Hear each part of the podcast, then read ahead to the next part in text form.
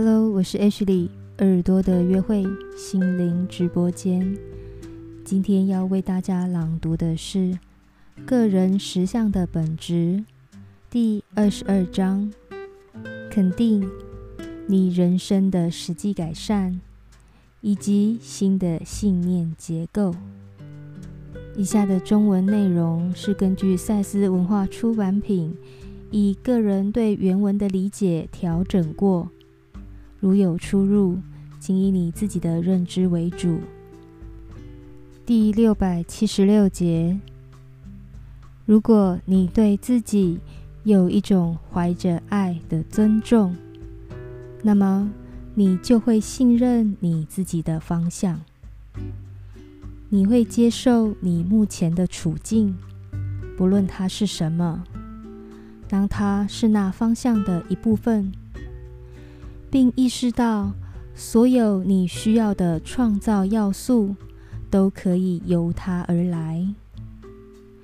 做你自己，并且信任你自己的完整性，你就会自动的去帮助别人。如果你同时害怕着自己的情绪的话，重复说着：“我是一个有价值的人。”我信任我自己及我的完整性，这样的暗示并没有多大好处。而且，每当你发现自己处在一种你觉得是负面的心境时，你会变得沮丧。正如恋人们能在他们所爱的人身上看见那个理想，却又清楚地觉知到某种不足。与这理想的某种背离，因此你也能爱你自己，而意识到你觉得是不完美的，反而是朝向更完整的变为的摸索。你不能爱你自己，又同时恨着那流经你的情感，因为你虽然不是你的情感。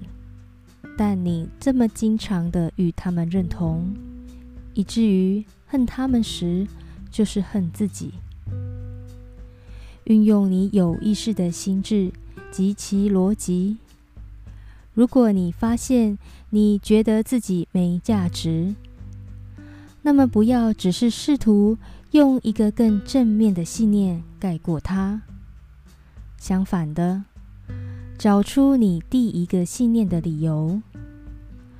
如果你还没有如此做，就写下你对自己的感觉，要完全的诚实。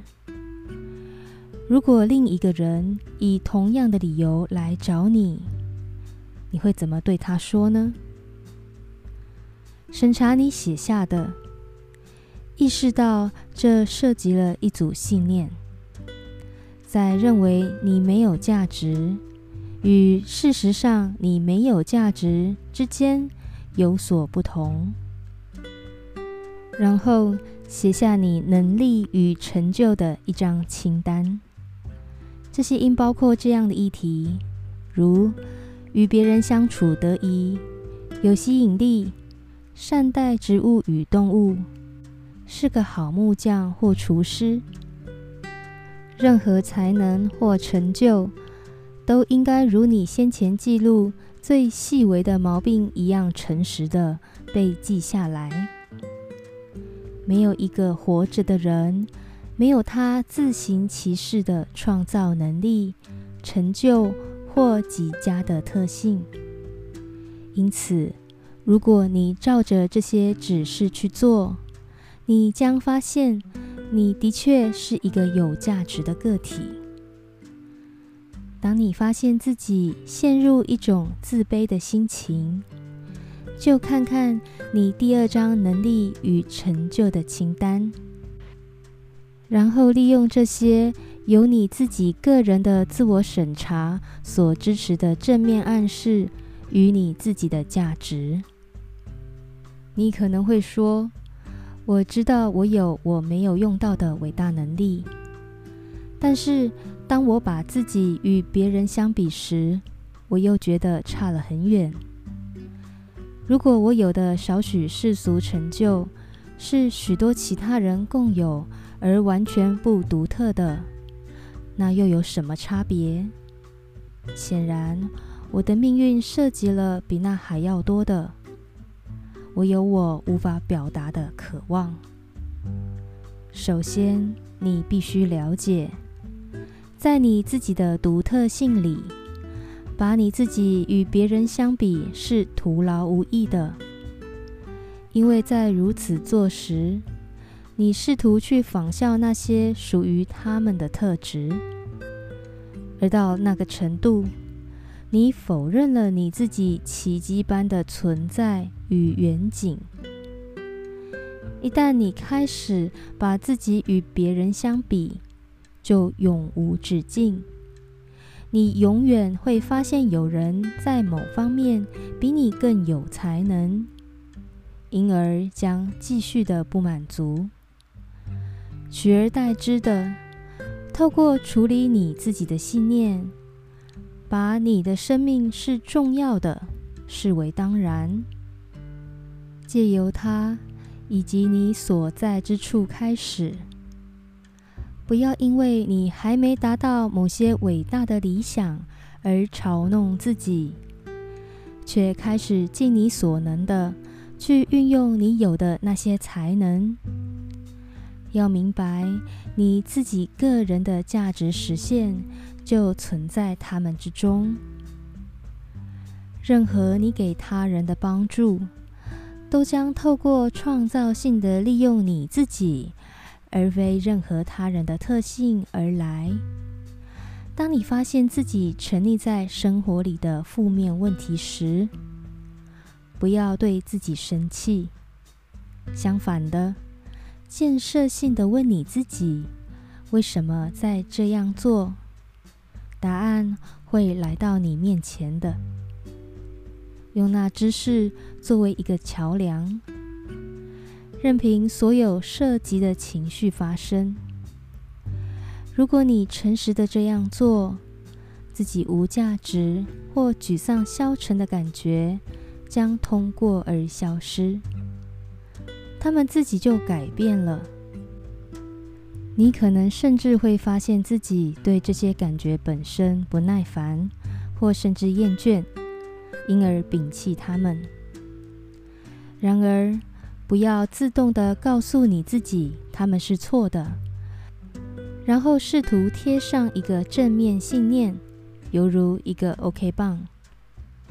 对你自己要有一种幽默感，不是一种恶毒的幽默感，而是对你自己的一种善意的幽默尊重。高度的严肃没关系，当它是自然发生而非被勉强的时候，但它可能会变成自以为是，如果被拖长的话。如果你容许自己对你自己的信念越来越觉察，你就可以处理他们了。试图去对抗你觉得是负面的信念，或被他们吓怕，是很傻的。他们并不神秘难解。你也许会发现许多负面信念一度服务于好的目的。而只是被过分强调了，他们也许需要被重新结构，而非否定。有些信念可能在你生命中的某些时期对你有非常正面的效用，然而因为你没有审查他们，你可能在他们达到目的后很久仍带着他们。而现在，他们可能与你作对。例如，许多小孩在某一段时期相信他们的父母是全能的，一个很方便的信念，给了儿童们一种安全感。而进入青春期后，同样这些子女震惊的发现，他们的父母是相当有人性的，而且是会犯错的。而常常另一种坚信就被取而代之了。对较老的世代之不足与低劣的一个信念，以及对那些掌管世界之人的僵化与无情的一个信念。许多开始进入青年期的人认为，较老的世代每件事都做错。然而，这个信念把他们由年长的人不止永远都是对的，而且永不犯错的孩子气观念里释放出来，而这带给他们去克服个人与世界问题的挑战。有那么一会儿。这新的成人们常感觉他们自己是不可征服的，甚至超越了生物性的界限。再次的，这个信念赋予他们为自己开始生活，并形成自己的群体世界所需的力量与精力。然而，以实质的说法，迟早他们全部都必须意识到。不止那些挑战，还有其他特有的生物性特征。这种一般性的信念，基本上在其中都不合理了。如果在四十岁时，你仍相信你父母是永不犯错的，那么你就持有那个概念，远超过他对你有益的状态了。用这本书里的方法。你应该会发现这个信念的理由，因为它将阻止你运用自己的独立性与造就自己的世界。如果你五十岁而仍坚信较老的世代是僵化的，很快会变衰老的，精神无能又身体退化的，那么你就在持有一个较老的世代没有用的老信念。并为你自己设立了负面暗示。反过来说，如果你五十岁而仍相信青春是一生中唯一美好而有用的部分，你当然是在做同样的事。一个在特定领域有天赋的年轻人，可能持有一个这个天赋能力使他优于所有人的信念。这提供了发展所需的推力及这能力可以在其中成长的必要独立性，在特定时期可能对这个涉及的人相当有帮助。同样，这个人年长几岁之后，可能会发现那同样的信念已被持有的太久，以至于。他否定了非常重要之与同代人的情感取予，或在其他方面变得有限制性。一个年轻的母亲可能相信她的孩子甚至比她的丈夫更重要，而按照当时的情况，这信念可能有助于她对孩子付出必须的注意力。但如果当孩子长大了还持有这个观念的话，那么这可能也会变得高度有限制性。一个女人的整个成人生活可能会按照这样的一个概念被建构。如果她没学会去审查心智内容的话，一个对二十岁的女人有正面结果的信念。不一定对四十岁的女人有同样效果。举例来说，她可能仍关心她的孩子比她的丈夫更多。当然，你们许多信念是文化使然，但你们仍只接受了服务于你自己目的的那些。一般而言，在你们的社会里。男人相信他们自己是逻辑性的，同时女人被认为是直觉性的。现在，女人试图去确认他们的权利，而常常落入同样的陷阱，却是开倒车的。试图否定他们觉得较低劣的直觉成分，而要他们觉得较卓越的逻辑成分。那么，常常某些信念将在特定时期建构你们的生活。你们会因着长大而放弃许多这些信念。当你这样做的时候，内在结构会改变。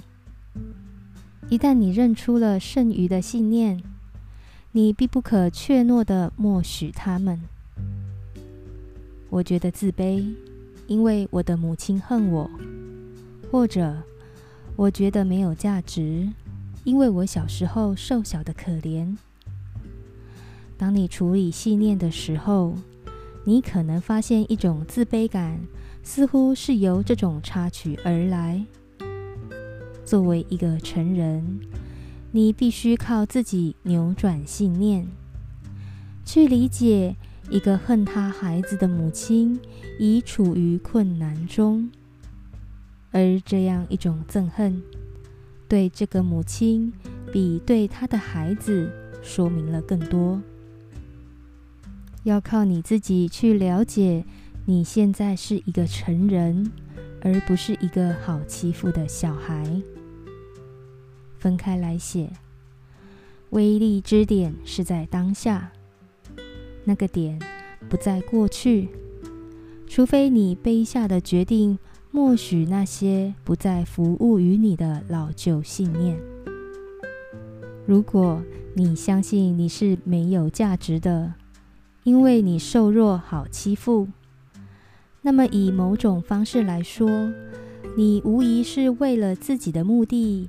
而用那个信念承认它，去发现那些目的是什么。或许你加以补偿了，之后变成了运动家，或用这推力以你自己的方式前进。如果你的母亲恨你，你也许用了那个去肯定你的独立，给你一个借口或途径。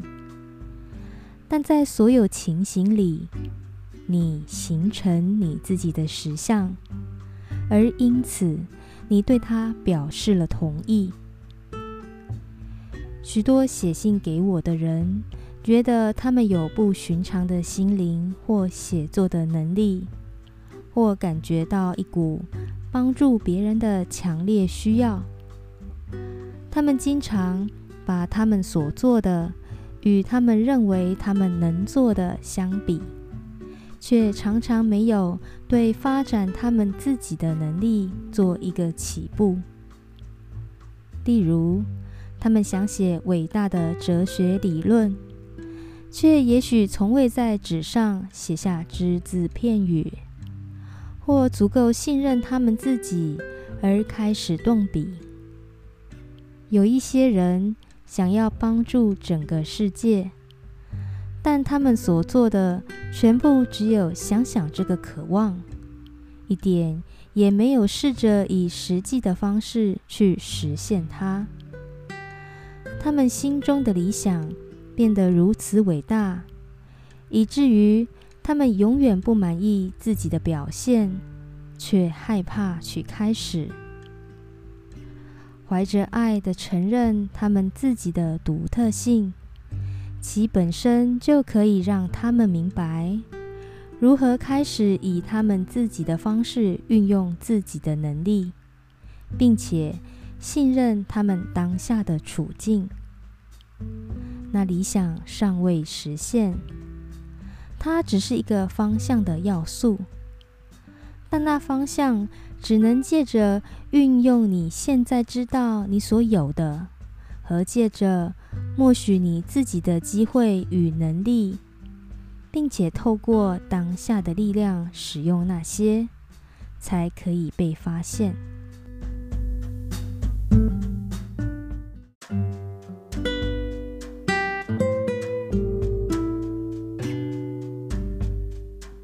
六百七十七节。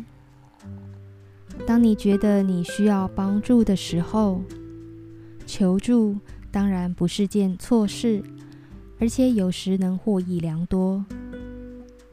然而，有些人把求助当成了惯例，用以作为一个逃避责任的手段。就特定的身体问题，对于你几乎没有知识的那些部分，你应该寻求帮助。但许多人，像他们自己之外的那些人，通灵者、医生、神父、牧师、朋友，寻求整个人生处境的答案。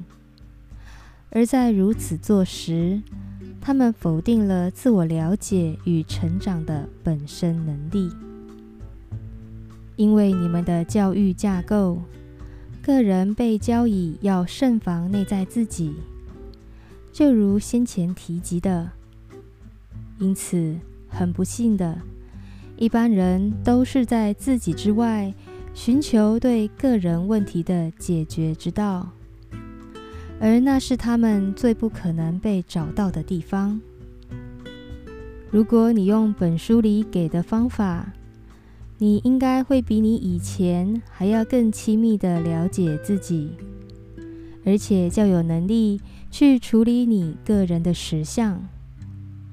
仅只是了解你形成你的实相，就能把你由过去曾妨碍你的一些限制性观念释放出来，然后你能创造性的审查你的信念。找到他们与你的经验之间的关联，那就有意识的知识本身就会触发内在自己之内的直觉性反应，因此你会透过梦、冲动或寻常的思想模式收到有用的资讯。如果你肯定自己基本的存在之恩宠感，那么这将自动的减弱你所有的相反于那原则的信念。你将能够在你的经验内同等的持有一个理想自己的愿景，以及所有从他那生出的自然分支。你将由你现在所在之处开始。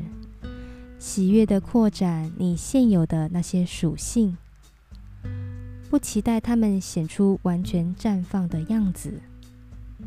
你会爱自己，并毫无困难的爱你的邻人。那并不是指你必须没有意识到与你理想爱人的概念背离的情况。还有，它也不是指你必须经常的微笑。而是指你要肯定你在生物性次元内的有效性及恩宠感。一旦你开始把你现在所示与某个理想化自己的概念相比时，你就会自动的有罪疚感。这种罪疚感可以被最无害的插曲和特点发动，直到。你开始处理你的信念，把那些使你充满了罪疚感的特定行为或事件列成清单是个好主意。常常你会相当容易的追溯他们到早期的童年信念。有些是善意的父母要保护你，或出于成人的无知而灌输给你的。然而，把它们公开，许多这些信念就会在你的理解面前化为乌有。当你肯定自己在宇宙中的正当性，于是你会轻易且自动的与别人合作，当做是你自己天性的一部分。你做你自己。就能帮助别人做他们自己。你不嫉妒你所没有的才能，因此你能心胸开放的鼓励在别人之内的才能。因为你认知到自己的独特性，就不需要去控制别人，也不会在他们面前畏缩。你必须在某个时刻开始信任你自己。我建议你现在就做。如果你不做，那么你将永远仰赖别人向你证实你自己的优点，而你将永不满足。你将永远在问别人该做什么，同时憎恨着那些你从他那儿寻求这种帮助的人。在你看来，他们的经验是合法的，而你的是伪造的。你会感觉被亏待了。你会发现自己夸大了你生活的负面与别人经验的正面。你是个多重次元的人格，信任你自己存在的奇迹。在你有生之年，不要区分物质身体与灵性，因为灵性以物质身体的声音说话。而物质身体是心灵的创造物。不要把上师、牧师、神父、科学家、心理学家、朋友的话语或我的话语置于你自己存在的感受之上。你可以由别人那儿学到很多，但最深的知识必须来自你自己之内。你自己的意识正踏入一个实相，那基本上是不能被任何别人惊艳的，那是独特而不能转移的，有它自己的意义，追随着它自己变为的途径。你与那些正以他们自己的方式经验他们自己的旅程的人共享一个存在，那么。你们是在一同旅行，对你自己，也对你的旅伴仁慈些吧。我也在旅行中，我试着透过鲁伯与约瑟来给你们我有的资料与知识。他们是在你们的时空里的我的一部分，但他们是他们自己，就如我是我自己一样。鲁伯对他自己意识本质的信念，有助于把这些课带了来。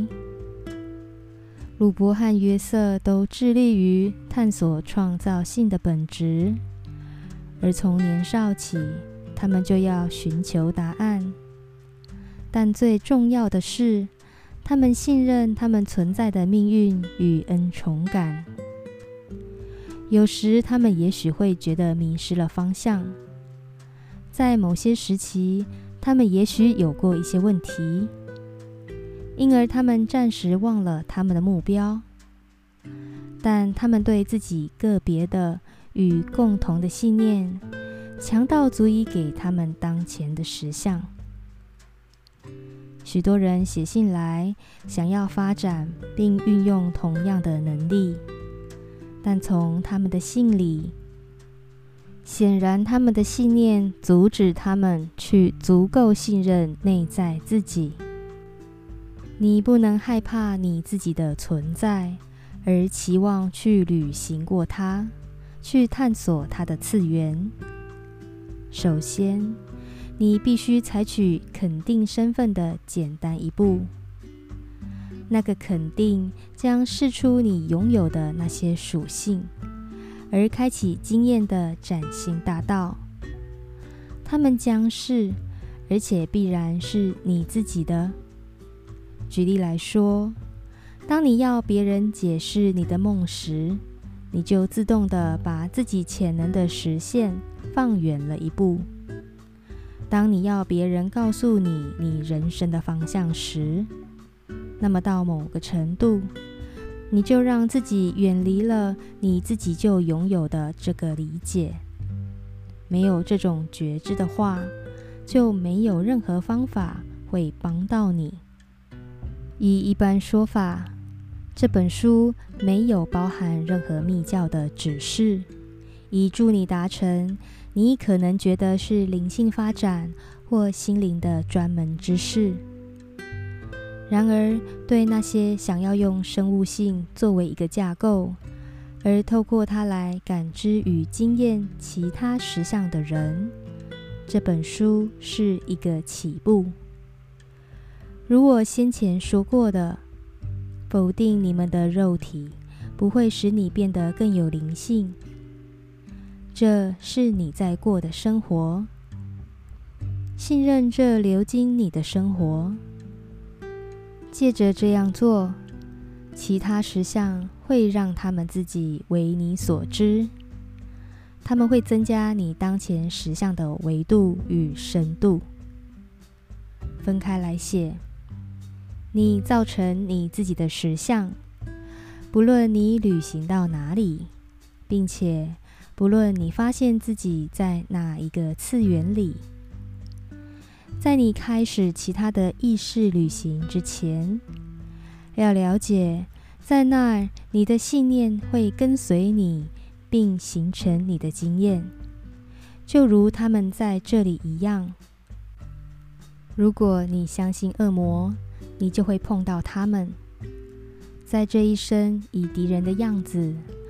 而在其他意识的领域里，以魔鬼或邪灵的样子出现。如果你害怕你的情感，并相信他们是错的，那么当你尝试通灵的实验时，你可能会认为你着了魔。你的情感被压抑的那些，会看起来仿佛恶魔似的。你会害怕。把它们归属于自己，于是会认为它们属于一个离开了身体的灵魂。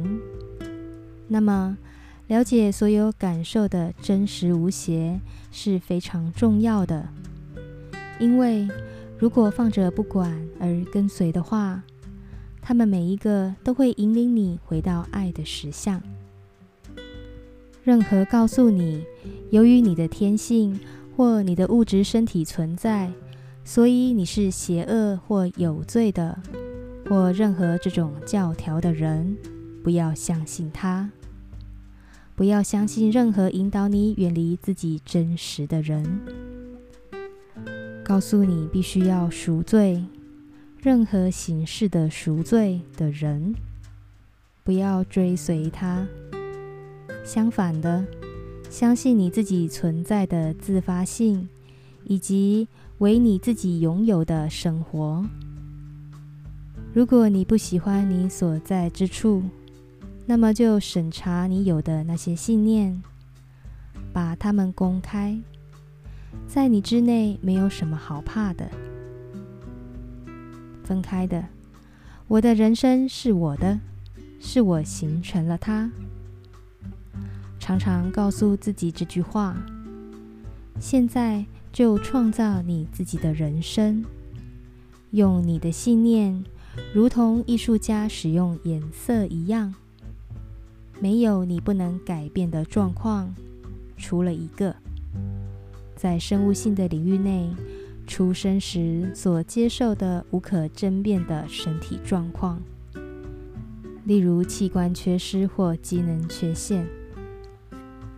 如果你因为疾病或生活境况而充满了自怜，那么就掌握主动权，诚实的面对你的信念，并找出那个困难的理由。我以每个读者之内与生俱有的内在生命力说话，以同样属于他们的内在知识说话。如我以前说过的。我现在用来做结语。你被给予了神的天赋，你按照你的信念创造实相。你所有的是那个造成你们世界的创造性能量，自己是没有限制的，除了那些你相信的以外。我是赛斯，我喜悦地说出我的名字，虽然名字并不重要。那么每天早上你们每个人也以肯定的态度说出你们的名字。你透过你存在的内在力量创造你的生活。你存在的根源在你之内却超过了你所知的自己。以理解的狂放不羁去用那些创造能力荣耀自己并行走过你存在的神性。